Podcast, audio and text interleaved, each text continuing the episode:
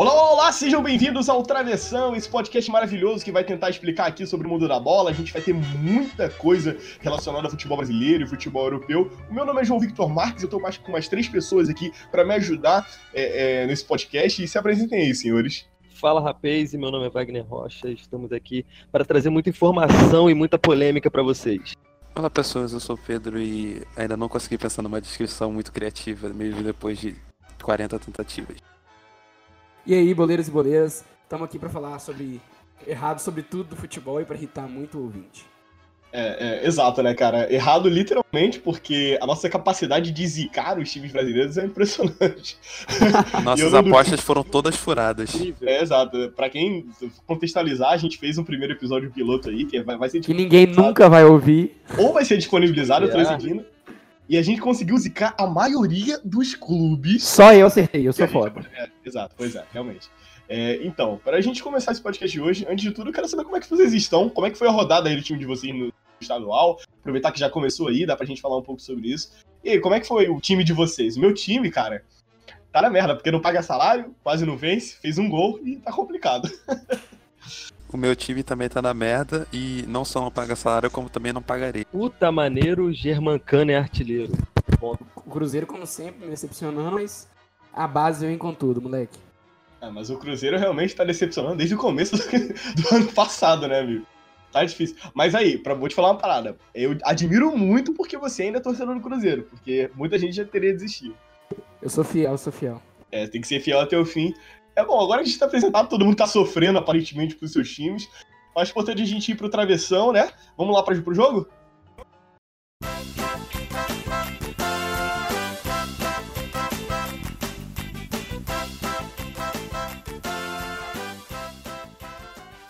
Bem-vindos ao Trave Show, é esse jogo que a gente faz aqui para quebrar o gelo antes da pauta. E estamos aqui com todos os participantes, João, é, Pedro e Wagner. E Olá. hoje nós faremos um quiz sobre os jogadores, né? E vai ser o seguinte, eu vou falar a trajetória de um jogador e, um e os participantes terão que acertar o nome do jogador através da trajetória. Vamos lá então, gente? Bora, bora. Então vou começar pelo, pelo João. É, vou falar aqui os, os times que, o, que esse jogador jogou. Tá. Esse aqui começou no Lille, da França, passou pelo Chelsea e atualmente está no Real Madrid. Quem é esse jogador? Ah, essa daí tá fácil, é o Hazard. Boa. Resposta correta. Vamos lá pro Wagner. Manda, manda. Bora. tá. É, começou, esse jogador aqui, fica atento, hein? Começou no Everton, passou pelo Manchester United, voltou para o Everton e hoje está no DC United da MLS. Quem é esse jogador? Ah, moleza. Rainy Rooney. Boa. Esse é meu garoto. Bora. Pedro, sua vez. Manda. Tá. É, esse jogador aqui começou no Independiente, da Argentina, passou pelo Atlético de Madrid e hoje está no Manchester, Manchester City. Quem é esse jogador? Esse é fácil. Agüero. Boa. Tá. Um a um pra tá, um, todo mundo com um, né? Então, Isso. vou voltar com o João. Bora, João. Bora. É, esse, aqui é, esse aqui é pedreira, viu? Vamos lá. Começou no Rio Branco. Nossa. Jogou no, jogou no Guarani, Ponte Preta, São Paulo, o Hertha, do, da Alemanha, o Chelsea, jogou no Schalke 04 e encerrou sua carreira no TuS Koblenz. Eu nem sei falar o nome desse time. Cara, eu não é faço jogador. a mínima ideia.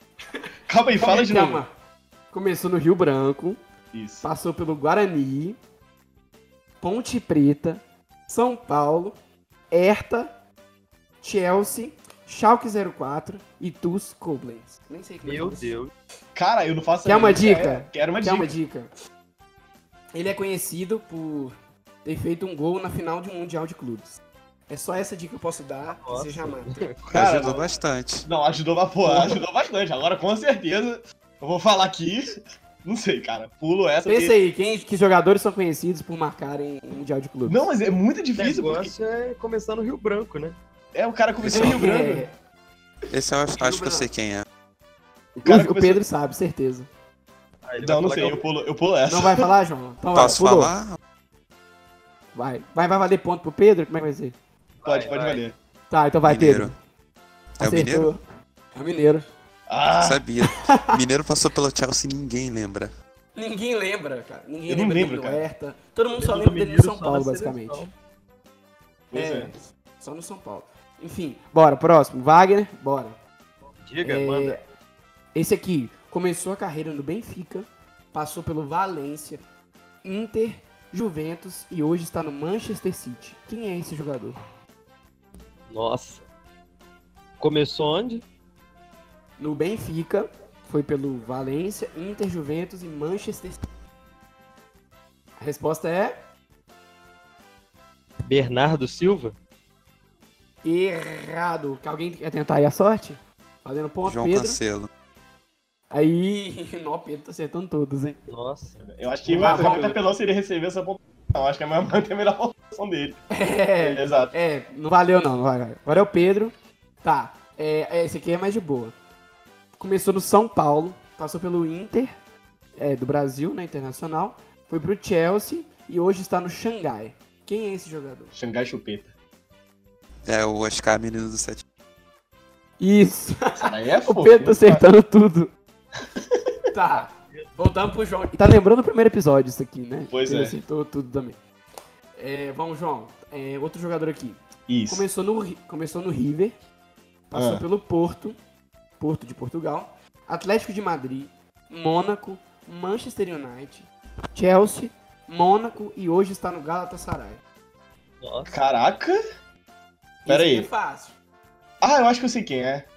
Esse aqui é fácil. Eu acho que eu sei quem é. Bom, é, só tem uma opção, e hoje tá no Galatasaray. E que passou pelo Atlético de Madrid. Na minha, eu não sei, eu vou chutar, mas eu acho que é, porque eu lembro que ele jogou no River, mas eu não lembro. É o Ah. Falcão? Isso! Ah, acertei. Boa, correto, correto. Vambora, Wagner. Facilita aí. É, Começou no. Ó, esse aqui, não sei, depende. Cada um vai achar que. Tem vai achar que é fácil, difícil, mas vamos lá. Começou no Arsenal, passou pelo Barcelona, Chelsea e hoje está no Mônaco. Nossa, velho. Quem é o nosso jogador? É difícil. Pode repetir? Tá. Começou no Arsenal, teve uma passagem pelo Barça, Chelsea e está no Mônaco. Eu não faço a menor ideia. Alguém, alguém quer tentar a sorte aí não valendo ponto? É o Fábregas. Eita. O João deve saber, porque. ele Empatou, gosta- empatou. É, Só que é, é, tem, tem Fábregas. controvérsia, porque as pessoas elas acham que, que ele começou no, no Barcelona. Barcelona. Só que Isso, ele todo mundo fez acha parte da ele base do Barcelona por seis anos e depois ele foi pro Arsenal. Foi, foi revelado pelo Arsenal, jogou lá acho que é oito anos, oito, oito ou sete anos, um negócio assim. E aí ele foi, foi pro Barcelona. Ele fez um. E jogou pouco no Barcelona, né? jogador. ele jogou só três Um anos. jogador Quatro mesmo, anos. ele começou no Arsenal. Sim, exatamente. Próximo é o Pedro, né? Bora, Pedro. Isso aí. É, esse jogador começou no Nice, passou pelo Lyon e hoje está no Tottenham. Quem é o nosso jogador? Começou no Nice, passou pelo Lyon e hoje tá no Tottenham. Ih, Cara, eu não- a primeira derrota de menino Pedro? Começou no Nice, passou pelo Lyon e hoje tá no Tottenham. Isso, É isso? isso. Cara, eu acho que eu sei quem é. Tremeu, hein? Ele é volante, não é? Ele não, é não posso volante, né? falar. Não posso falar. Dá uma dica, pode dica? Não! Pode, pode. Não, eu dei uma dica pra você, João. Qual é? Sim, sim, pode ser. Mas não foi o que falei, foi o Wagner. Eu sei quem é, É. aliás. Pera, ele é certeza Cara, pior não que eu sei quem é. Eu Porque sei quem é. É, eu vou dar uma Só dica que eu não sei o vai ajudar, nome. mas não vai matar, não. É, ele é francês. é volante. Não, já dei a dica, ele é francês. E Cara, não é uma que- Matuidi. E não é uma Eu sei quem é, cara. Tá no Tottenham, caralho. Vamos fazer uma contagem regressiva aí. 5, Quatro? 4, 3, 2, 1. Pé. Diga o nome, Pedro. Eu não sei. Tá. Posso falar? Pode, João. Vale, não Hugo vale no ponto, inclusive. Isso. Hugo Lloris. Caraca, verdade. Goleiro do Tottenham. Então tá. Próximo. Eu confundi com outro que tinha João, que era do esse jogador do aqui- Lyon. Pode ele falar. é conhecido, mas hoje ele não- já não joga. É um ex-jogador. Beleza. Vamos lá, hein? Uhum. Começou no Coritiba, passou pelo Palmeiras, passou pelo Cruzeiro e encerrou sua carreira no Fenerbahçe. Foi é o É o? Alex, não é não? Isso, Alex. Alex? Grande Alex. Grande área. Jogou muito. Eh, Dizem que ele é o último camisa 10 do futebol brasileiro. Mas eu não sei. Joga essa bola pra vocês aí, se vocês quiserem. E o Ganso? O Ganso é o quê, cara? Ganso joga de goleira? não. Tá, ó. Esse aqui, meu amigo, passou por um. É, é o Wagner agora, né? Você Isso. não, você não vai, você não vai acertar de cara. Mas pela quantidade de, número, de, de times aqui, o Wagner ainda vai matar, certeza. Olha, Wagner, presta atenção, hein? Começou a carreira dele no São Luís. Foi pro Criciúma. Depois pro Atlético Mineiro. Botafogo. Vasco da Gama. América Mineiro. Santos. Pelotas. Criciúma. Goiás. Palmeiras. Goiás. Esporte. Atlético Paranaense. É o Louco Abreu. Criciúma de novo. Ipiranga. Juventude. Encerrou a carreira no São Luís. Pior que eu sei quem é. Eu acho que eu sei. Eu sei quem é. Paulo Eu sei quem é pelos. É, Isso, grande Paulo Baia. Pô, não é possível. Ele jogou em 200 times. Chegou em todos os times do Brasil. Eu ele não jogou lembrava como lateral, A como pontuação- A volante. pontuação tá quanto? Tá 2x2. Paulo Baier jogou no Vasco como lateral direito. 2x2x2? Não, acho que eu acertei três, não acertei não? Importante, viu? Jogou Errou no Vasco uma, como João. lateral direito. É, eu errei uma, eu acho que acertei. Eu não sei se eu acertei dois ou três, eu não lembro. Zerou duas. Se o Pedro fizer, praticamente ele ganha agora. Uhum. Pedro. Não, mas o Pedro errou uma também, então eu tenho uma chance. Voltando, Pedro. Agora é. Vamos lá. É, esse jogador aqui, ele passou pelo. Ele começou a carreira no Vitória. Depois ele foi pro Kawasaki Frontale. Passou no Porra. Tóquio Verdi. Foi pro Porto, Zenit e hoje está no Xangai. Quem é o nosso jogador? Eu sei. Ninguém lembra que ele passou pelo Japão, mas é o Hulk. É, Eu também sabia. Quem? Quem é? É o Hulk. Famoso Givanildo Vieira. Boa, acertou. É, então tá empatado entre Pedro e João, não é isso? Tem que ter uma rodada de desempate agora. Então, João, essa rodada de desempate. Vamos lá, hein? Uhum, vamos lá. Nosso jogador jogou, começou a carreira no CRB, passou pelo Flamengo, Guarani, Goiás, Saint Etienne, Paris Saint-Germain, Rubim Kazan, Atlético Paranaense, São Paulo, Vasco da Gama, Ceará, Brasiliense, Brusque, CRB, Francana, Gama, Santa Rita, União, Barbarense, Sport, Atalaia, Ipanema, Amandense, Maringá e terminou a carreira no comercial. E não é o Paulo Baier. Tá bom, não é o Paulo Baier. É outra pessoa que jogou, sei lá, 20 anos de carreira. Tá, Que beleza. rodou o Brasil inteiro. É, é, literalmente, rodou o Brasil inteiro. Depois, de, caraca, Rodou Último- mais o Brasil do que o Patati Patatá. pois é. Tá bom, é, é, vamos lá, vamos lá. Ok, me dá uma dica, pô, pelo amor de Deus. Tá. É, olha, uma dica que eu vou dar, João, é que ele jogou no. Ele foi um dos brasileiros que jogou no Paris Saint-Germain. Então pensa aí na lista de brasileiros que jogou no PSG. Cara, eu acho que só tem um cara que jogou no PSG, é, que jogou no PSG, jogou no Vasco, é, que tá na minha memória. Agora eu não sei se eu vou acertar. É o famoso Cachaça, né não? O Rei do Danone? Aloysio Schlappa? Esse mesmo, você. Ah, acertei. Tá bom, Pedro, ó. Só chance, Pedro, de, de ganhar esse jogo. É, Finalmente. tá, vamos lá. Nosso jogador. Ele começou a carreira no Flamengo. Depois passou pelo Guarani. Passou por um time chamado Shimizu S Pulse. Passou pelo Guarani de novo. Palmeiras. Deportivo La Corunha. Áustria Viena. Deportivo La Corunha de novo. E terminou a carreira no América do México. Pior que eu sei. Djalminha. Que é. Grande Djalminha, acertou também. Opa, esse menino é um gênio. Agora, João, eu vou fazer uma pergunta, você não vai acertar de. Ai, obrigado por me zicar. É um-. E é um grande Boa. jogador, cara. E você não vai acertar. Tá bom, obrigado por me zicar. tá. É, nosso Ó, jogador. vamos fazer o seguinte. ele- é, é, caso eu não acerte, a pergunta vai pro Pedro. Tá. Ele tá empatado? Esse jogador, ele começou a carreira no Pedro Leopoldo, grandes Pedro Leopoldo, cidade vizinha de Belo time, hein? É. Uhum. E fez história. eu vou- tô dando essa dica ainda. No Cruzeiro. Depois do Cruzeiro passou pelo Fluminense e encerrou a carreira no Uberlândia. Cara, Quem é o nosso jogador, João? eu não faço a mínima ideia. É um jogador conhecido, hein? Mora aqui perto da minha casa, 5km. Cara, olha, pro cara ter estreado no Pedro Leopoldo.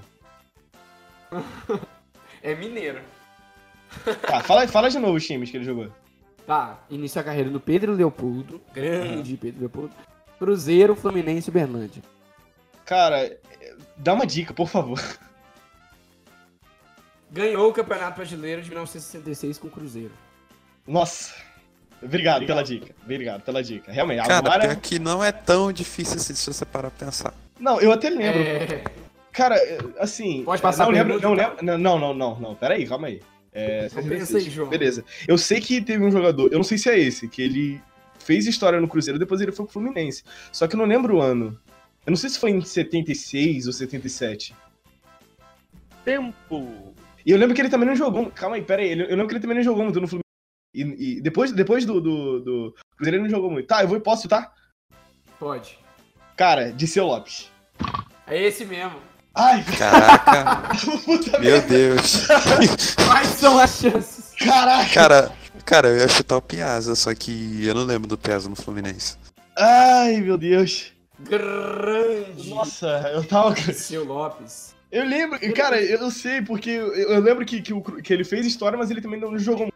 Se não me engano, ele jogou Tá. quatro partidas. Agora é, né? o, agora é o Pedro, hein? Vamos lá, Beleza. Pedro. Eita, Preparado? lá com mais um time na Preparado. agulha aqui.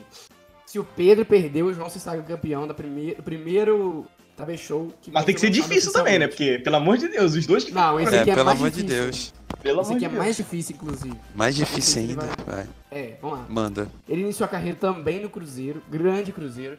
Depois foi pro PSV, passou pelo Tottenham, passou pelo Hoffenheim e hoje tá no Watford.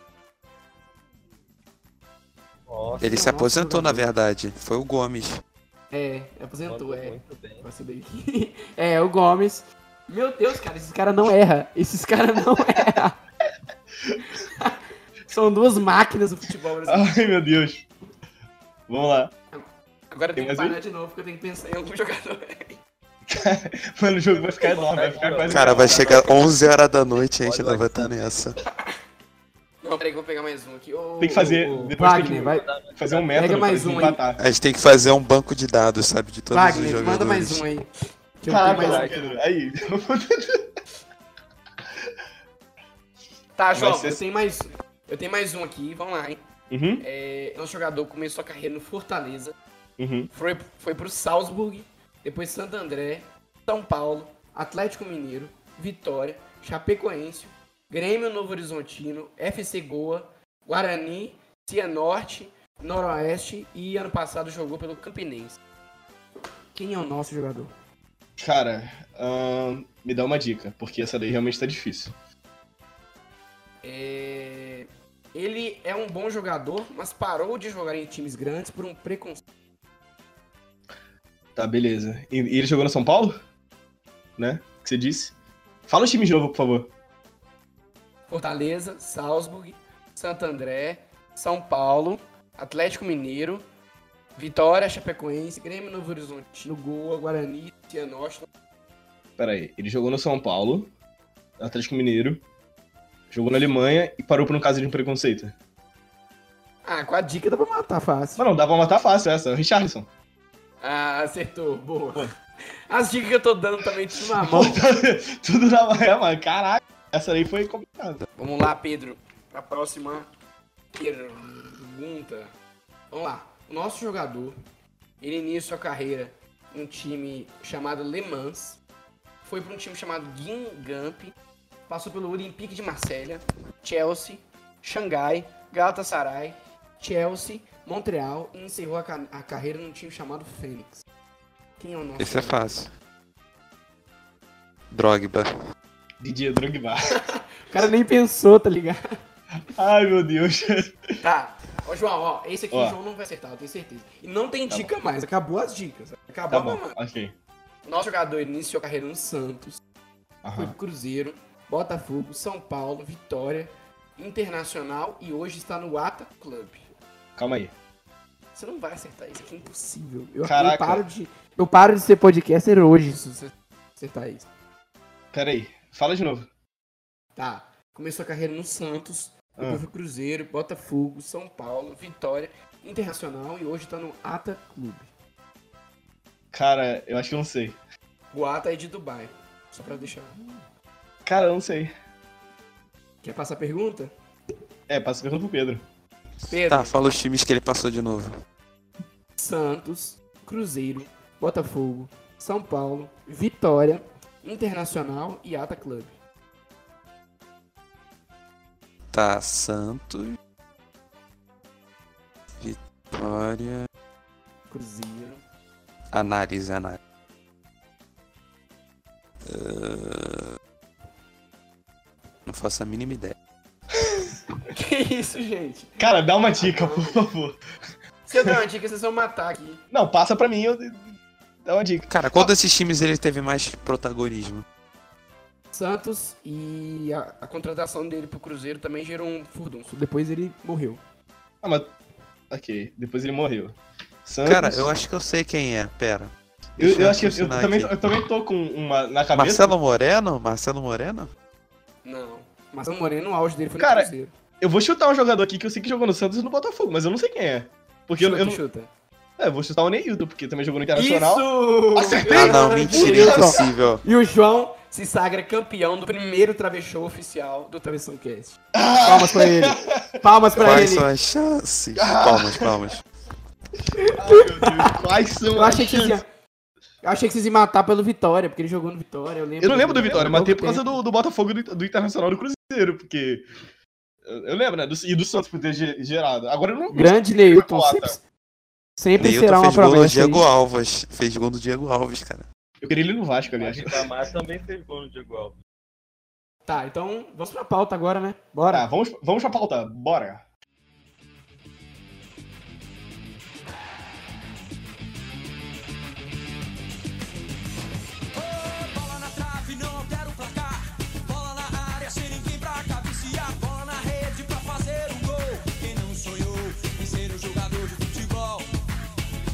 É, bom, então vamos pra pauta de hoje. A gente vai tentar falar um pouco sobre os técnicos estrangeiros aí que estão vindo pro Brasil em, em maioria. Claro, eles não foram os primeiros a chegarem no Brasil. A gente teve vários exemplos de técnicos estrangeiros que, que vieram pra cá. A gente teve lá no começo o próprio Vasco fazendo isso, Cruzeiro, enfim, outros times. Mas parece que o Jorge Jesus e, e vem comandando uma guinada, talvez, talvez até pelo sucesso dele, que ganhou o Brasileiro e a, e, a, e a Libertadores, talvez por isso ele faz com que os times brasileiros comecem a olhar o mercado um pouco de mais pra cima, né? Eles começam a observar técnicos de outros lugares.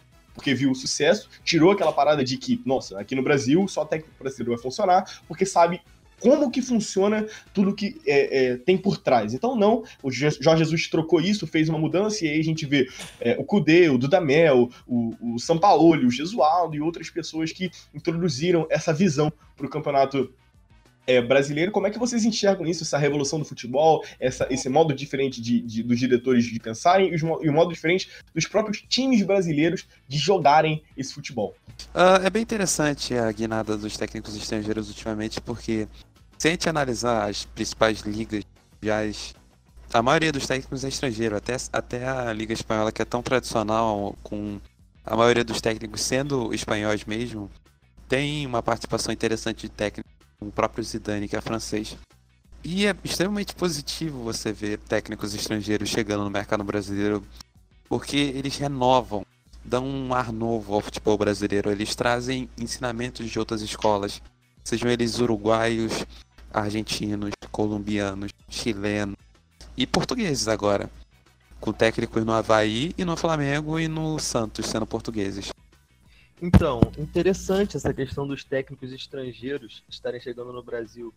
Hoje nós temos diversos aqui, mas eu queria recordar um pouco a chegada do Paulo Bento ao Cruzeiro, vindo da seleção de Portugal em 2016, um treinador que com uma bagagem muito boa internacional, mas que não deu certo aqui no Brasil devido ao fato de o futebol brasileiro ser muito resultadista. Nós estamos acostumados sempre a ganhar, independente do adversário, se é grande ou pequeno, nós estamos sempre buscando ganhar, buscando o resultado. Isso é importante. Você chegar com uma filosofia totalmente diferente num futebol como o brasileiro, que é um futebol bem objetivo, um futebol que não visa muito posse de bola. Hoje nós temos alguns técnicos que buscam a posse de bola, estão mudando isso, mas por muito tempo o futebol brasileiro buscou mais o resultado que a qualidade. Os técnicos estrangeiros eles trazem completamente a diferença. Eles trazem a qualidade primeiro e o resultado depois. Isso é importante frisar nesse momento. Mas você não acha também que é muito do próprio preconceito com o brasileiro também? Porque eu acho que a pressão, quando um técnico brasileiro ou um técnico estrangeiro, ele chega no Brasil, ele tem a pressão natural dos técnicos brasileiros, que é dar resultado, mas eu acho que a paciência deles é menor. Porque se o cara chega e começa a implantar aos poucos, fazer um trabalho mais devagar, começa a implantar a ideia dele de jogo, eu acho que a paciência dos próprios torcedores, da mídia, enfim, ela é menor. O cara, ele, sei lá, sequencia dois jogos é, perdendo ou não conseguindo fazer o que os jogadores entendam o modo de jogo deles, eu não consigo ver uma paciência muito grande. O próprio Jorge Jesus, no começo, foi amplamente criticado. Tinha gente que, depois da, dele ter perdido lá na Copa do Brasil, ter sido eliminado, pediu a cabeça do cara sem ter o quê? E 10 perdeu jogos. pro Bahia. E perdeu pro Bahia de Paulo. 3x0. Isso ajudou muito para as críticas na época. Esse exemplo que eu dei agora do Paulo Bento, ele, poxa, ele pegou 17 jogos no Cruzeiro. Ele teve pouquíssimo tempo para desempenhar o trabalho. E acabou sendo atropelado pelo sistema e saiu no final do ano. É interessante a gente avaliar também essa questão né, do, do, do treinador brasileiro. Porque muitas das vezes muda muito de clube, aí acaba ficando manchado também na visão. É, os treinadores brasileiros parecem que pararam no tempo, né? A gente exportava técnico em- nos anos 90, início dos anos 2000, e deu uma parada. Agora a gente está importando treinadores. E é importante os nossos técnicos entenderem a filosofia lá de fora, a filosofia dos técnicos espanhóis, argentinos, e começarem a aplicar isso aqui. Se a gente ficar só rodando os nossos técnicos, sem ninguém melhorar, sem aprimorar é, as- a, a técnica, a tática, vai chegar um momento que todos os times do futebol brasileiro vão estar procurando treinadores estrangeiros e a gente vai perder a referência que an- antes a gente tinha no mercado de técnicos. É, mas falta muito também de um padrão definido dos próprios, dos próprios técnicos brasileiros. Porque você não vê, por exemplo, ah, esse cara aqui ele tem um estilo de jogo que é parecido com a filosofia do nosso clube. Basicamente, os clubes brasileiros eles têm contratado ou pela história que ele teve no time há um tempo atrás, ou O ah, desespero, né? é no desespero Sempre no total. desespero. Você vê, você quer um exemplo muito claro disso? O próprio Palmeiras com o Vanderlei Luxemburgo. Beleza, tem um cara que teve muita história. Ele chegou ao Real Madrid, chegou à seleção brasileira, teve times Que é um caso que deveria voltar a acontecer, por sinal da gente exportar um técnico como o Vanderlei Luxemburgo. Sim, exato. E foi um técnico muito importante. Mas, se você observar o perfil de São Paulo e de Vanderlei Luxemburgo, são completamente diferentes. O diretor, quando ele olha para o mercado, ele não olha, poxa, é, eu quero que minha, minha equipe ela jogue dessa forma. Eu quero um futebol vistoso, um futebol mais é, é, rebuscado, que os caras eles tenham mais posse de bola, porque é a característica da minha equipe. Não, eles, falam, eles pegam vários diferentes, vários perfis diferentes e vai jogando por aí. Ah, não deu São Paulo? Vamos tentar o Vanderlei Luxemburgo. E, no- e na mesma temporada, tudo ao mesmo tempo. Exato. E aí você Olha, olha o Cruzeiro do ano passado. Rogério Senna, Mano Menezes, Adilson Batista. São estilos completamente diferentes. E eu vejo que um dos fracassos e por que os times brasileiros trocam tanto de técnico, justamente porque não tem perfil. Você pega o Vanderlei Luxemburgo, que é de um jeito. Aí você começa lá, a temporada. Começa a pré-temporada com ele, ele vai contratar é, mais volante, vai dar uma segurada no time, vai jogar um, um time com futebol reativo, beleza, tranquilo, é o estilo dele. E aí, o cara cai porque não, não ganhou o, o, o Campeonato Estadual de São Paulo. Ele cai. Aí você pega um, um técnico ofensivo. Aí esse técnico ofensivo vai ter 500 mil volantes no elenco e não vai ter como implantar o jogo dele porque não tem jogador pra isso. Então você não dá característica nem oportunidade do, do seu técnico fazer um bom trabalho com jogadores, com planejamento. Não tem paciência pra isso. Não tem como você ter calma pro cara, não, ó, ele vai implantar essa filosofia de trabalho, vamos dar, sei lá, seis meses pro cara, se o cara não apresentar um bom futebol em seis meses, a gente tira. Mas é muito difícil um cara apresentar esse trabalho com esse, com esse tipo de características dos nossos diretores também. Um exemplo, muito pelo menos mudar, no né? futebol internacional, é, na Itália, o planejamento que a Juventus fez ao longo do, da, da década dos anos 2010 é formidável, porque você tem o Antonio Conte, que é um técnico de um estilo extremamente reativo, por vezes alguém até- alguns até consideram como um antifutebol, os mais radicais. Aí você tem Massimiliano Alegre, que é tão pragmático quanto, até um pouco menos. Aí você tem, com esses dois, a dominância do futebol nacional chega em finais de Liga dos Campeões, mesmo não conseguindo o título, mas consegue render bem. O Conte até vai para a seleção italiana. E aí você tem um Sarri, que é um estilo completamente diferente, que no começo deu errado, sabe? No começo teve, óbvio, questão de adaptação, se fosse no Brasil, eu não acredito que ele duraria o tanto que ele durou. Eu acredito que em três meses ele já teria sido demitido, sabe?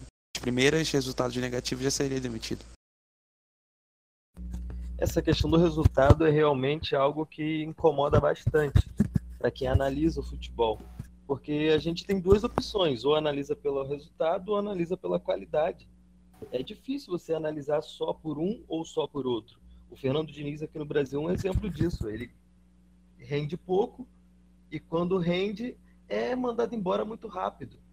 E o futebol brasileiro é muito dinâmico nessa questão. A gente trazendo um pouco para o nosso lado aqui, tem muita mudança de treinador, muita mudança de filosofia. Os dirigentes brasileiros precisam olhar mais para o plantel que eles têm antes de contratar o treinador. Porque não adianta também a gente ficar aqui só colocando a culpa no trabalho do treinador, sendo que os dirigentes não pensam nas consequências da contratação que eles fazem. Não adianta você trazer o Abel para um time veterano como era o do Cruzeiro, que é totalmente a filosofia diferente do que o Abel faz. Tem que colocar o Abel num clube que trabalhe com garotos, com jovens, para ele poder desempenhar o que ele fez a vida toda. É... O Rogério, que também tem um, uma metodologia, assim, óbvio, são estilos diferentes, mas o Rogério também gosta de não pegar um time cascudo, assim, porque querendo ou não, o Rogério Senna se aposentou há poucos anos, ele tem problema ainda com jogadores mais experientes, com medalhões, isso ficou muito claro no Cruzeiro.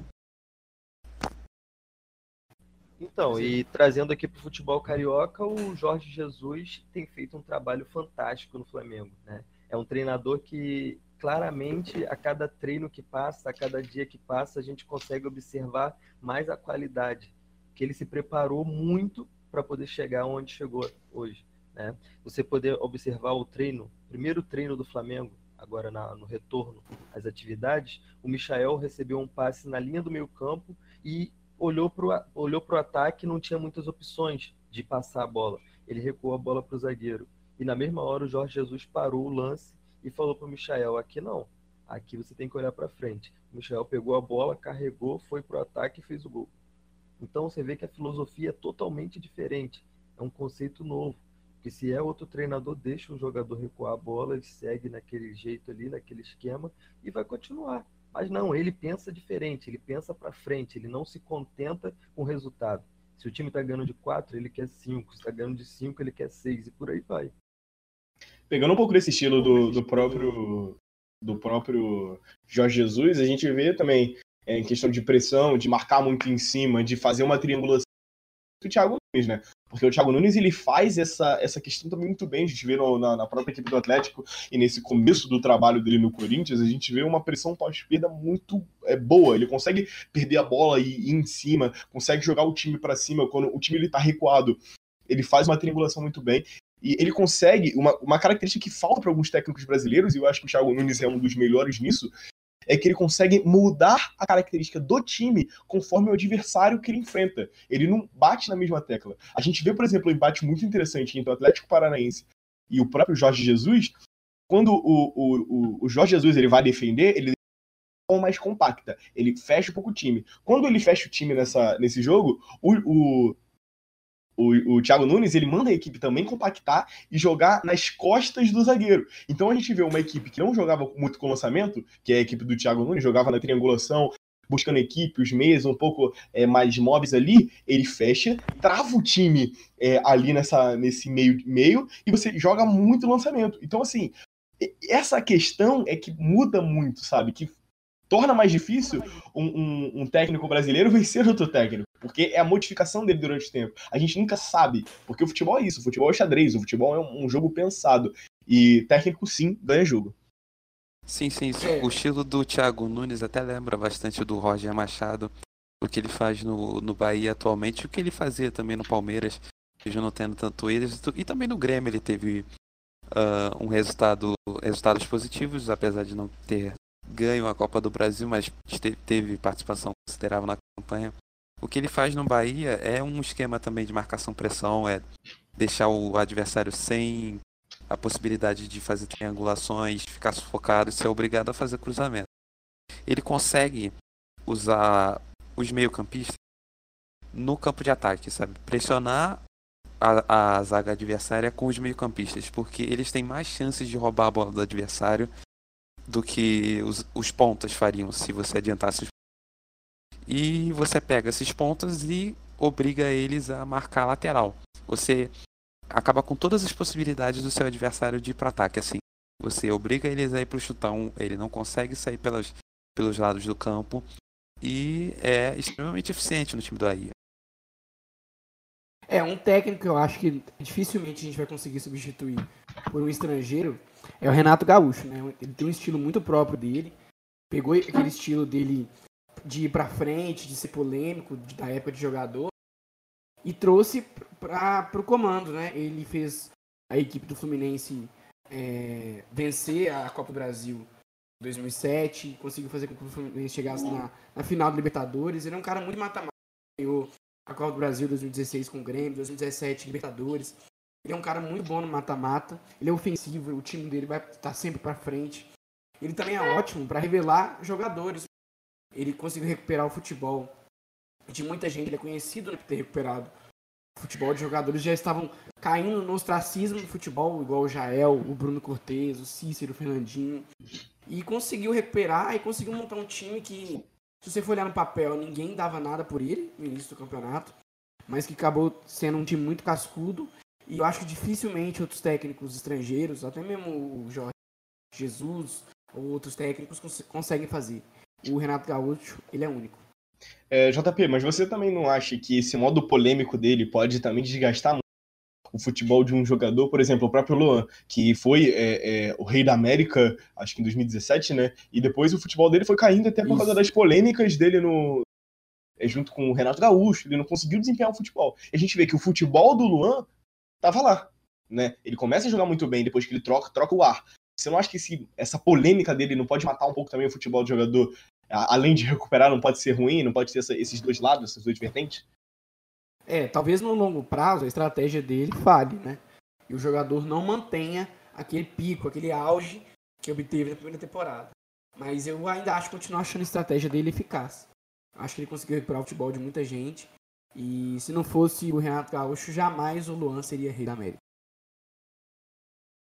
É interessante se formos avaliar essa questão, né? Agora, observando também outro ponto, o Abel Braga, aqui no Rio de Janeiro, né, o Abel Braga, ele, ele tem obtido muitos problemas, tanto na vida pessoal quanto nos últimos clubes que ele passou. A gente estava falando agora de problemas extra-campo, né, a perda do filho foi um baque impressionante na vida do Abel. A carreira do Abel a gente pode colocar um ponto, né? Antes da perda do filho e depois.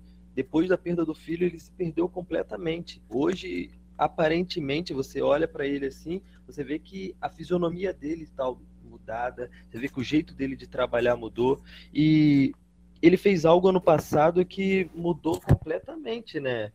Se formos avaliar a estratégia de carreira que ele adota, porque ele não pega times no meio de temporada e ele topou assumir o Cruzeiro, um time bem cascudo, né? E acabou naufragando o time do Cruzeiro. Quem caiu não foi o Adilson Batista, quem caiu foi o Abel. O Abel encaminhou a queda do Cruzeiro e entregou para o Adilson só assinar o papel.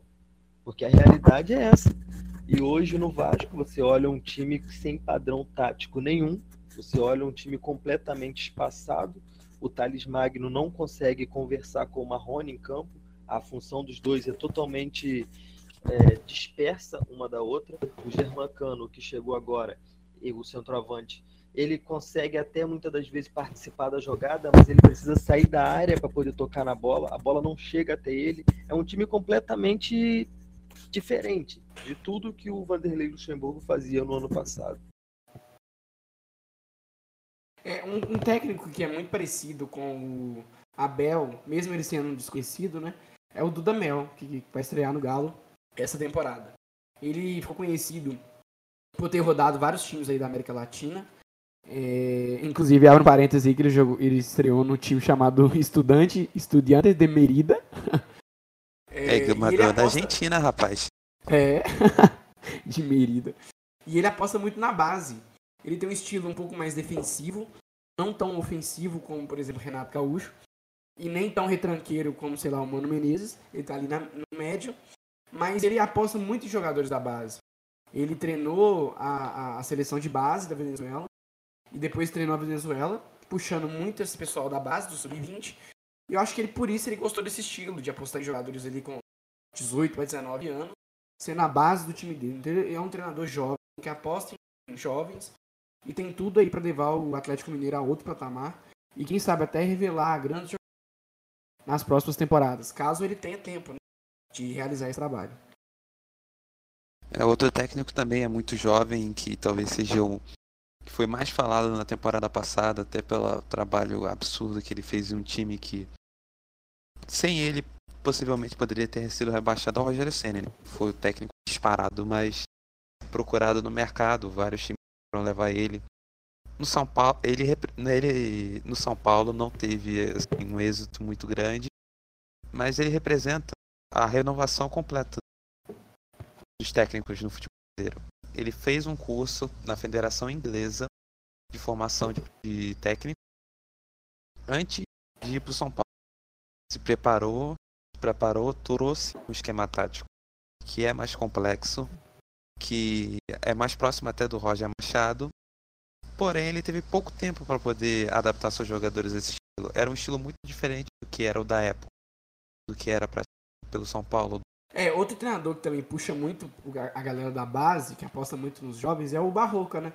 Tá no Cuxa. Exato. Ele começou, ele começou sendo técnico do Botafogo, e, e antes ele tinha sido auxiliar, coordenador.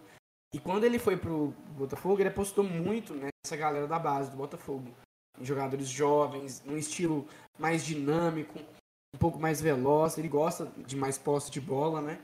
Entre os jogadores. Ele também tem tudo para fazer um grande trabalho no no Curitiba. Tem tudo para fazer o Curitiba continuar tendo uma constância na Série A. E depois dessa crise aí, o Curitiba merece e vai voltar à, à elite do futebol brasileiro. Então, o Odair Helman é um. Ele pegou um desafio muito grande esse ano, né? É um treinador que vai pegar agora um time bem experiente no Fluminense né, totalmente diferente do que ele vinha trabalhando na base do Inter, que ele tinha um histórico muito bom na base do Internacional, até assumir em 2017, naquele final da Série B, e ficou até agora no ano de 2019, né, ano passado, atuando como treinador do Internacional. Agora no Fluminense ele tem o desafio de colocar em campo grandes jogadores, grandes meias, né? O Henrique, ex-Cruzeiro, o Nenê, ex-jogador do São Paulo e do Vasco, o Ganso, ele tem o desafio de colocar essas feras todas em campo e desempenhando um bom futebol.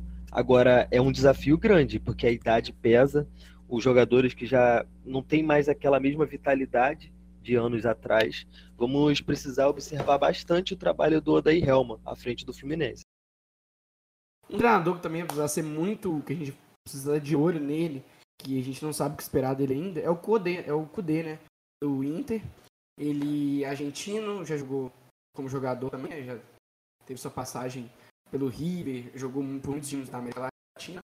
E ele começou no Rosário Central, ele teve muito destaque, né, comandando o Racing na temporada 2018-2019, que inclusive tirou o Corinthians é, da Sul-Americana, deu um trabalho para o Cruzeiro na Libertadores do ano passado.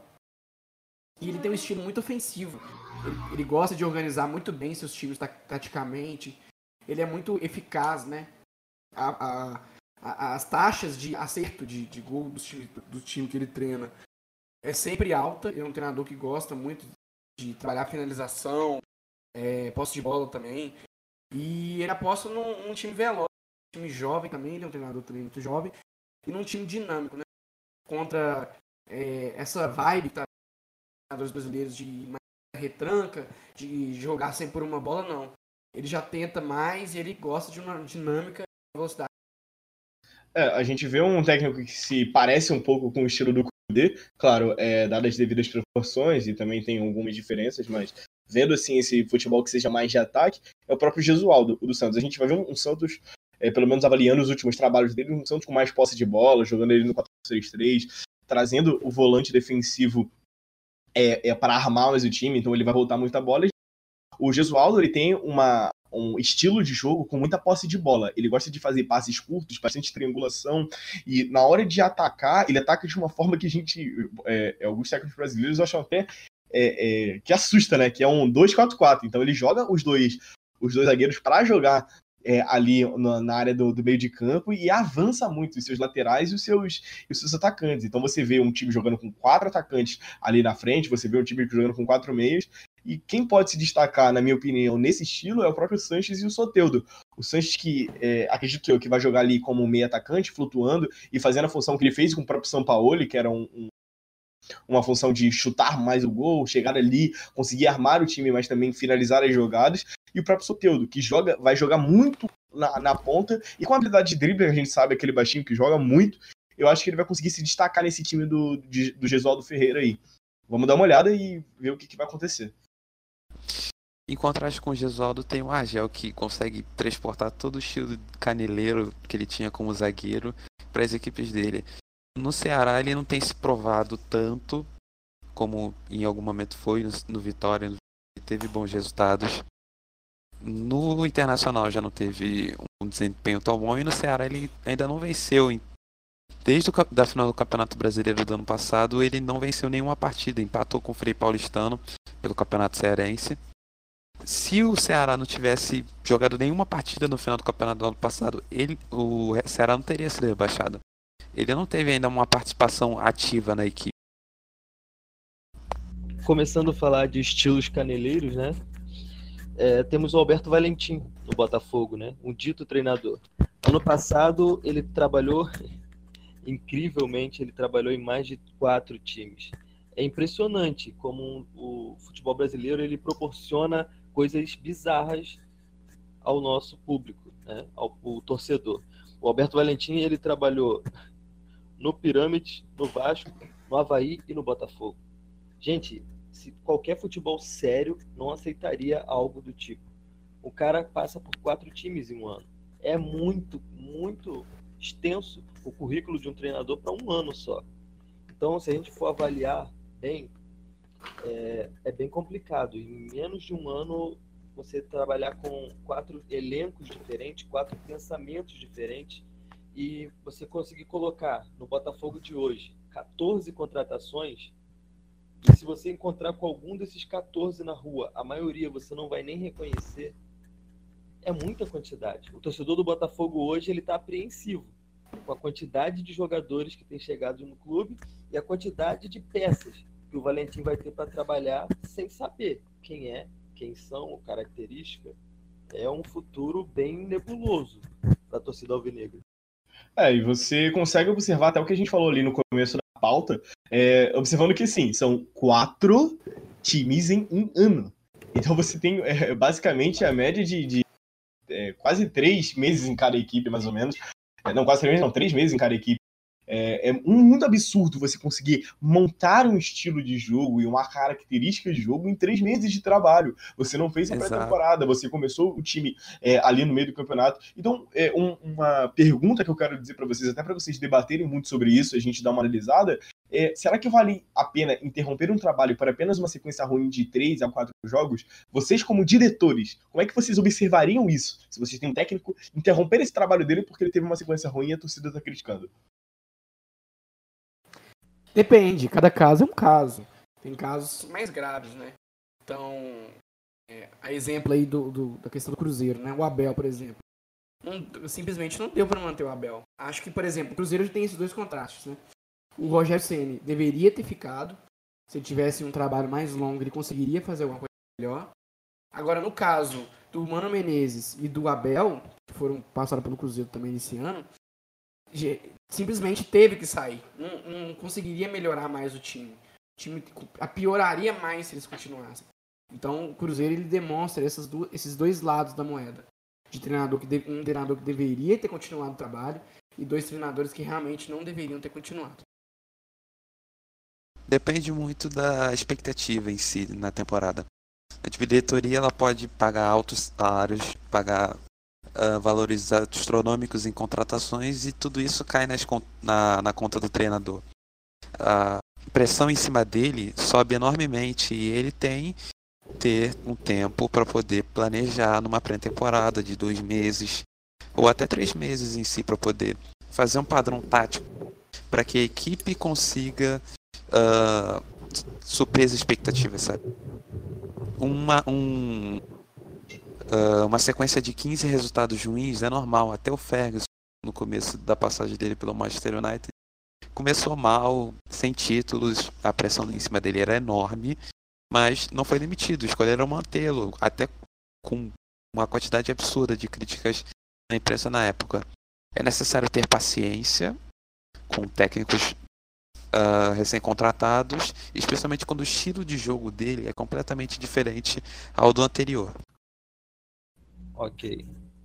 É, o Alex Ferguson ele foi uma referência né, no futebol, muitos anos à frente do Manchester, assim como também o Arsene Wenger no, no Arsenal também fez um trabalho fantástico.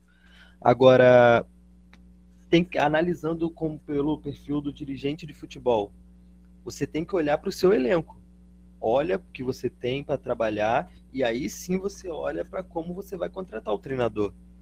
Nós não podemos simplesmente fazer o que o Palmeiras fez ano passado. Traz, traz o Filipão, trabalha com o Filipão, é campeão brasileiro e devido a uma campanha boa do Flamengo, demite o Filipão, traz o Mano, aí demite o Mano, traz o, o agora o Luxemburgo, e aí?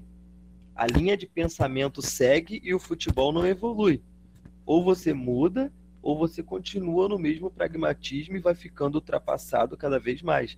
Gosto do trabalho do Luxemburgo, mas não tem mais o perfil do Palmeiras. Ele hoje é um treinador que tem muito mais o perfil reativo de um time que pode brigar para chegar a uma Libertadores do que um time totalmente voltado para o ataque, que é o time do Palmeiras que tem capacidade para brigar pelo título.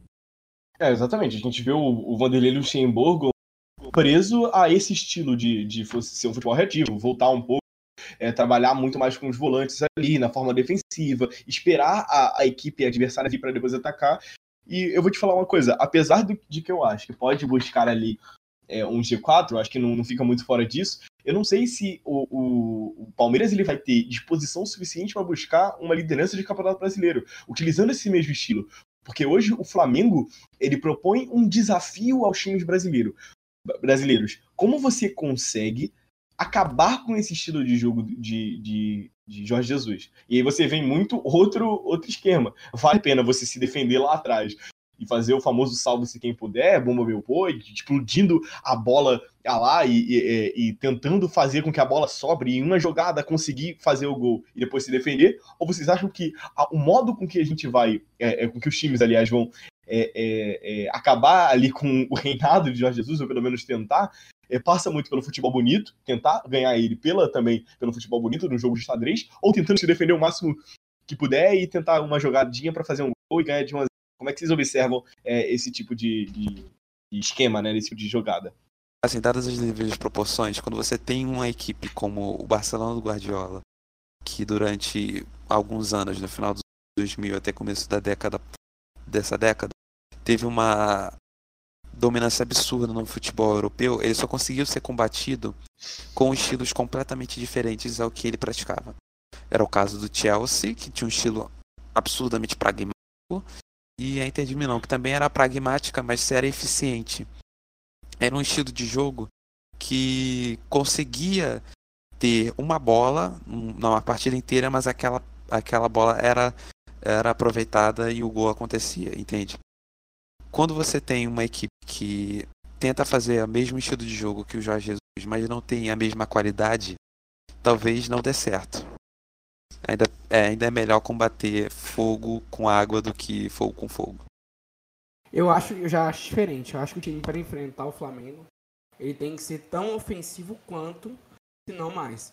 Né? Eu acho que jogar na jogar na defensiva, muitos times tentaram ao longo de 2019 até o River mesmo tentou no final.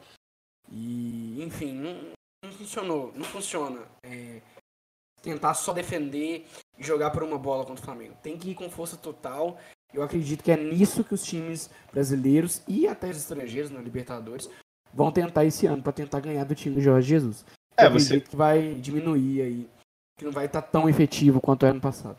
Você observa que até o próprio Vasco, quando ele vai jogar contra o Flamengo para tentar fazer alguma coisa, apesar do Vasco não ter tanta habilidade técnica, supriu a habilidade técnica no, no ataque, né? No, no na raça, no, na força, jogou com muita intensidade o Vasco durante o jogo inteiro. Claro, desgastou demais seus jogadores, a gente vê até uma queda do time do Vasco da Gama quando ele joga contra o Flamengo e depois tem uma sequência que ele, o time parece um pouco cansado, um pouco farto daquele jogo, mas você percebe que o Vasco, para combater o Flamengo, jogou com muita intensidade. Só que isso teve uma influência. Apesar do Vasco conseguir atacar bem, ele não conseguiu se defender bem. Então por isso que foi um placar muito elástico, foi 4 a 4 o jogo. Entendeu? Entendeu? Teve muitos gols, o Vasco conseguiu furar a defesa pela intensidade, mas tomou muito gol pela intensidade também proposta pelo time do Flamengo.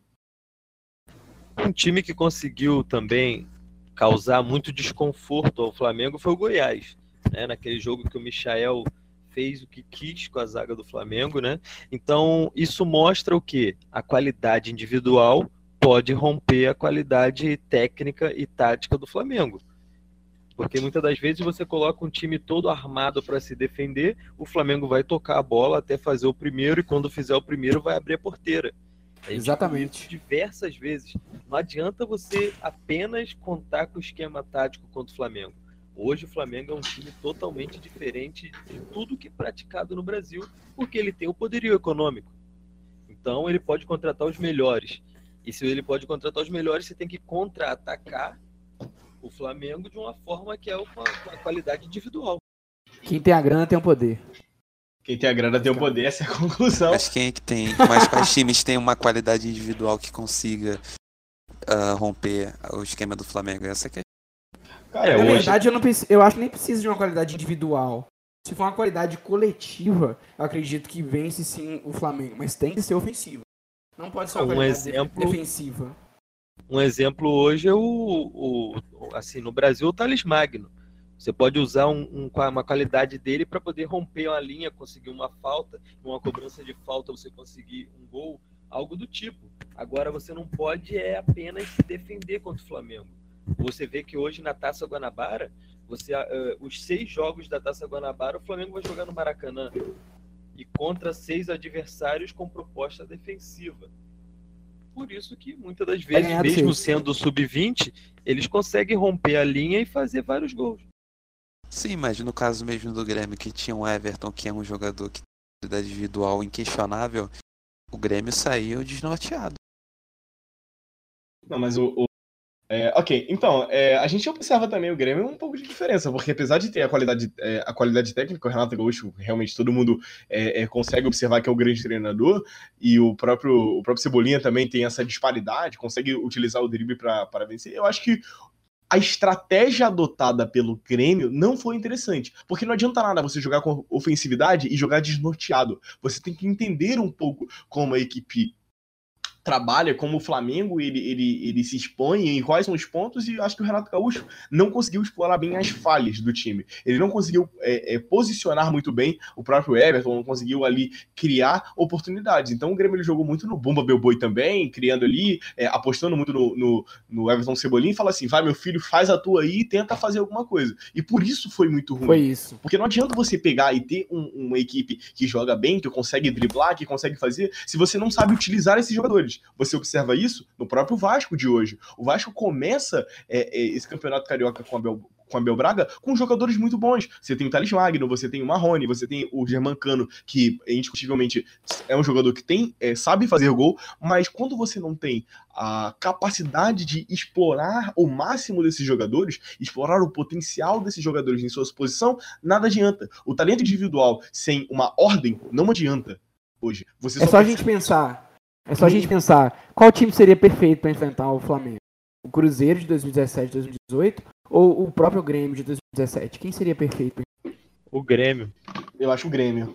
Eu o Grêmio, exatamente. Fogo contra Você só consegue ganhar desse Flamengo. Tantas qualidades individuais, quando você tem um time fechadinho coletivamente, que vai para cima, que não tem medo. No caso do Grêmio de 2019, ele teve medo. E é algo que o Grêmio de 2017 não teria. Então, se, os, se as pessoas não tiverem, se os, né, os times não tiverem medo do Flamengo e forem para cima com tudo, acredito que dá sim para desmontar o time do Flamengo. Mas aí também vai muito do, do tipo de esquema utilizado contra o Flamengo. Porque se for um treinador do nível do Mourinho, que sabe armar defesas e sabe armar contra-ataques eficientes, também dá para jogar Coloca nesse um ônibus na zaga. Ah, mas Mourinho é outro nível, né, rapaziada? É, Não, eu tô dizendo, eu tô dizendo Mourinho assim, com o padrão, Menezes. o padrão, né? Mano Menezes. Nesse padrão. Só o tempo dirá quem foi o melhor. Um tem dois títulos no Cruzeiro seguidos, né? Então, é isso. Inclusive, eu fico em dúvida entre o Grêmio de 2017 ou o Cruzeiro do 17 de... O Cruzeiro de Não, o 2017. Grêmio. Prefiro o Grêmio. Não, Prefiro o Grêmio. não, mas o, o Cruzeiro tinha uma disciplina tática que em mata-matas era impressionante. É, com certeza. Sim. Se for pra comparar, eu prefiro o Cruzeiro de 2013, que ganha do Não, assim, Flamengo do de Everton 2019 e ganha do Grêmio de 2013. O Pra Cruzeiro de falar com 2013 ganha até do, do- do- da seleção brasileira, se pá. Na minha do Everton opinião- Ribeiro, né? Na minha opinião, para a gente colocar em mata-mata, eu prefiro um time defensivo. Agora, em pontos corridos, eu prefiro um time mais ofensivo. Para jogar contra o Flamengo. Ali um time que, que consegue dar uma jogada. Agora, dá uma. Depende do mata-mata também, porque tem mata-mata que é gol fora e tem mata-mata que Não, é exato. um gol Mas- fora, eu prefiro o time defensivo. É, Agora, que tomar- mata-mata de só número, time ofensivo também. Tem que tomar cuidado também pra você não jogar de forma defensiva e jogar mal, né? Como é o Grêmio. Assim, dá pra jogar no contra-ataque. O time do Flamengo tá tomando muito bola nas costas, com o próprio Felipe Luiz, por exemplo. Eles jogam muito avançados, entendeu? Então, se jogar defensivo e souber jogar no contra-ataque, como o Wagner falou, o estilo que joga, dadas devidas proporções. O Mourinho dá pra ir muito bem. Ah, com certeza. Tem que saber usar o contra-ataque. Você não pode apenas pegar a bola num contra-ataque com ponta rápida e falar, meu filho resolve. Você tem que ter todo um sistema em volta dele para ele poder tocar a bola, fazer uma triangulação, o centroavante passar por trás das linhas e tudo o contexto.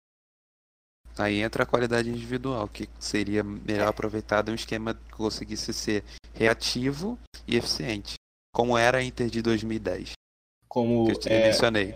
O próprio estilo do Luxemburgo no início do século, que hoje não dá mais certo. Se o Luxemburgo começar a pensar de formas diferentes o mesmo esquema dele, eu acho que pode ser um time que pode combater o próprio Com Flamengo. certeza, ele tem que, se- ele tem que se reinventar, né? É, sem reinventar, saber, mantendo. Ele precisa saber pegar a essência dele e transformar isso numa coisa moderna. O Marcelo Black, Beckler, na, em uma coletiva junto com o, o de Placa, ele falou algo muito interessante. Que o Flamengo, o Flamengo, o Barcelona hoje, para ele dar certo, ele precisa se reinventar, reinventar para manter o mesmo padrão.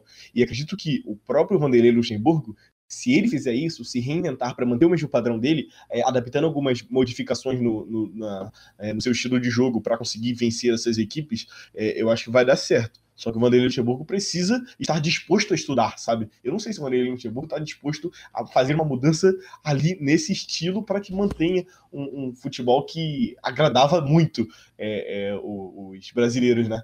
No começo do século e no, no final do século passado. Exatamente. Mas resumindo, vamos, vamos falar cada um aí. Pra você, quem que vai ser a decepção e quem que vai ser a surpresa deste ano 2020 sobre os técnicos? Quem vai ser a surpresa e decepção? Vamos lá, Wagner, começa. Depois o Pedro e o João, fala aí. Então, para mim a surpresa de 2020, para mim vai ser novamente o Jorge Jesus. Ele agora com um elenco ainda mais forte, ele vai ter que lidar com ainda mais egos, ele vai ter que lidar com ainda mais vaidades, ele vai ter que lidar com todo um contexto maior, mais amplo, porque ele chegou em 2019 tendo que trabalhar com um elenco que ainda não tinha ganhado quase nada na carreira né? O Rodrigo Caio ainda não tinha muitas conquistas, o Gabigol também não, e, e agora ele tem um elenco com muitas vitórias, muito, muito ego. Vamos, vamos torcer e ver se ele vai conseguir administrar isso aí. Eu acho que vai. E a decepção? A decepção para mim vai ser novamente o Abel Braga. Bem difícil você ver assim no horizonte Cruz Maltino uma luz tendo Abel Braga como treinador. Agora, ah, pra mim a surpresa vai ser o Gisualdo, porque ele chega com um técnico que é quase uma sombra do Jorge Jesus, é, quem diria, né? O cara que era o grande mestre do Jorge Jesus virou ah, uma figura secundária, sabe? E o Santos tem um time que tem potencial, conseguiu ano passado ser extremamente eficiente, uma equipe ofensiva que jogava bem, jogava bonito com o São Paulo, conseguiu resultados ótimos, mas esbarrou no Jorge Jesus, sabe? Esse ano talvez o Gesualdo consiga surpreender, ainda su- surpreender nessa equipe do Santos. E a decepção do campeonato vai ser o Fernando Diniz, que não vai conseguir ah, administrar o São Paulo, nem o elenco, o time taticamente. Não, vai, não acredito que vá bem esse ano. É, bom, para mim, é, você esbarra muito, porque vou parafrasear novamente Jorge Jesus, eu vou usar uma frase dele que o próprio inimigo do Flamengo, o grande adversário do Flamengo para essa temporada de 2020 é o próprio Flamengo. Então, o Jorge Jesus, ele pode fazer, é, ele criou tanta expectativa dele para esse ano e com as contratações também, que ele pode ser o próprio cara que vai chegar lá na frente, vai mostrar um resultado absurdo e vai impressionar novamente, como pode ser o grande fracasso. Porque o que é o fracasso hoje pro Flamengo? Não ganhar um brasileiro? Não ganhar uma Copa do Brasil? Não ganhar é, qualquer título? Então, é, mas para mim, um dos grandes destaques ficam ali entre o próprio Jorge Jesus e o Jesualdo, e um fracasso, um, time, um cara que pode fracassar, é, eu fico ali é, também entre o, o, Abel Braga e o Fernando Diniz. Apesar de que eu acho que, na minha opinião, o, o, Abel Braga ele não tem muita expectativa, não tem muita projeção. Ele precisa só livrar o Vasco do, do rebaixamento, que é o, que, onde o Vasco se, se encaixa hoje ali. Para olhar, claro, o torcedor vai olhar um pouco mais. Quero ir para frente, quero me classificar para uma Copa do Brasil, quero me classificar para uma Sul-Americana. Mas o Vasco primeiro começa o ano, até pelo caos é, político é, que tem, que, olha, calma, vou jogar na segurança, vou jogar ali. E vou dar também uma dúvida que eu queria muito ver o Dudamel. O que, que ele vai fazer?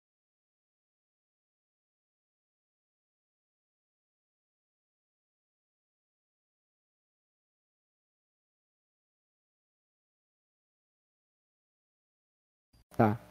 Pra mim, a surpresa desse ano de 2020, vai ficar aí com o Luxemburgo. Né? Eu acho que ele vai conseguir recuperar o futebol Palmeiras, vai conseguir o Felipe Melo para conseguir jogar aí na zaga, vai surpreender como ninguém tá esperando. E para mim, a decepção desse ano vai ficar aí com o Gesualdo. Eu acho que ele não vai conseguir ter aquilo que o São Paulo deixou e ele já está sendo muito pressionado por isso. Então, a minha aposta é no Luxemburgo e minha decepção vai para o Gesualdo. Eu acho que sua aposta ela é arriscada, mas ela é interessante a gente analisar também, rapidamente, para a gente finalizar o episódio, por uma questão só. O Santos, vocês precisam lembrar que o Santos de 2019, era, a expectativa para aquele time era que terminasse o Campeonato Brasileiro no meio da tabela. O, o, o torcedor é, olhava para aquele time, torcedor que, que conseguia analisar sem o clubismo, falava assim: não, é, isso aqui vai ficar ali entre o sétimo, oitavo, nono ali. Uma Libertadores estava bom demais. Exato, uma Libertadores estava Vai ficar na posição Santos, posição oitavo lugar, sabe? Sim, exato. É. E o São Paulo vem, propõe uma mudança, faz ali um esquema dele que deu certo e consegue fazer alguma coisa. E o problema do Gesualdo é que ele tem um elenco é que não é muito modificado, é quase o mesmo Totalmente elenco. limitado. Totalmente, totalmente limitado. limitado e ele vai ter que repetir o mesmo sucesso. Só que o sucesso do São Paulo foi algo que foi impressionante, impressionou todo mundo. Ninguém esperava o Santos é, é, ter o resultado que teve. Que foi um dos melhores vices, se não, não, sei se foi o melhor vice, mas foi um dos melhores vices da história do Campeonato Brasileiro. Foi o melhor vice, cara. Então, o Santos em 2004, se eu não me engano, conseguiu ser campeão brasileiro com menos. Então a gente impressiona, impressiona muito isso. Se e não fosse a ascensão do Flamengo, o Santos seria o campeão brasileiro. E o Exatamente. Vanderlei, e o Vanderlei Luxemburgo tem a mesma projeção, porque o fracasso dele, a decepção do, do Palmeiras, seria não ganhar nada, de novo. Entendeu? Então a gente tem dois técnicos com expectativas muito altas e com muitas chances de fracassar. Porque a expectativa gerada em cima é muito alta. Por isso que eu acho que muito Abel alto. Braga, a gente tem que tomar um cuidado quando a gente aposta como um grande fracasso, porque a expectativa do Abel Braga era não cair. E se não cair, não vai ser. Se ele fracassar, Exato, se ele fracassar, tem que ser perspectiva. Mas aí também tem que ver a questão do desempenho. Porque se você não ganha do Bangu e você sofre para ganhar do, do, do Boa Vista e você perde para o sub-20 do Flamengo, você com esse time você não vai conseguir desempenhar nada no ano, nem se salvar do Campeonato Brasileiro.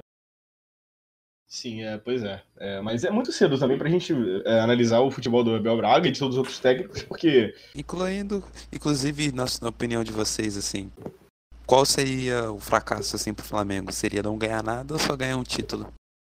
Acho que não ganhar nada. Não, é os dois. Assim, porque depende do título também. Eu acho que se o, o é. Flamengo ganhar uma Copa do Brasil, um Campeonato Brasileiro e não ganhar a Libertadores, não vai ficar muito ruim, não. Entendeu? Mas, assim, depende muito do título que ganhar. Porque eu se acho ganhar que. só o estadual, ferrou. É, se ganhar só o Guanabara. É, pois é, agora sim, se ganhar a Copa do Brasil não vai ficar ruim, claro, ele vai ser criticado. É, é, até porque o time montou dois times justamente para jogar dois campeonatos diferentes. Eu acho que a obrigação do Flamengo esse ano é ganhar o brasileiro. O time Agora, se ganhar, liber... se ganhar a Liberta com o Maracanã lotado, vão fazer um estádio. Não, aí não nada, não precisa ganhar nada, mas a, a, a obrigação. O, o, o Jorge Jesus ele chega ali na, na mesa, Marco, tá Marcos Braz, o presidente Landim, chega e fala assim: olha só, a gente montou um time para você ganhar o Campeonato Brasileiro. Agora, foca aí no que você quiser, porque você já ganhou a Libertadores ano, ano passado. Então foca aí em alguma coisa. É diferente no Maracanã. É, exato, mas vamos Não, ver. é Eu acho que o Flamengo, Flamengo é um dos candidatos a entrar como finalista nessa, nessa Libertadores justamente por causa do Maracanã. O fator Maracanã pode causar um ânimo na cabeça dos jogadores É um fator igual o Bayern de 2012, sabe? Os caras tinham uma, uma motivação a mais pra tentar ser campeão em casa. É, exato. É, eu acho que o Jorge Jesus não termina o ano no Flamengo. No meio do ano ele deve ir para algum clube europeu. É, vamos ver. Mas se não entrar também e o São Paulo é, é, tiver ali na espreita, o São Paulo tá praticamente fechado. Eu acredito que seja a segunda opção do Flamengo, entendeu? Para isso tem gente Ele não acertou com O São Paulo não acertou com ninguém. é, não acertou com ninguém, dificilmente vai acertar É, agora. tá né? vagando lá procurando. procurando. É, vamos ver. E Obrigado. acho que o São Paulo vai esperar sim o Flamengo e esperar até o meio do ano para ver se, se vai fazer alguma coisa. Vamos, Ah, ele tem esperar. tempo, ele tem dinheiro, ele tem É, posição. Ele faz o que ele quer. Quem tá, des... Quem tá desesperado é a gente. Bom, pessoal, esse foi o episódio de hoje. A gente conseguiu aí abranger muito sobre os técnicos brasileiros. Falamos, é, acho que sobre todos. E se faltou algum, você manda aí pra gente. Faltou Adilson Batista no Cruzeiro. Ah, é, a verdade disso, Batista. Faltou o Gordiola, por sinal.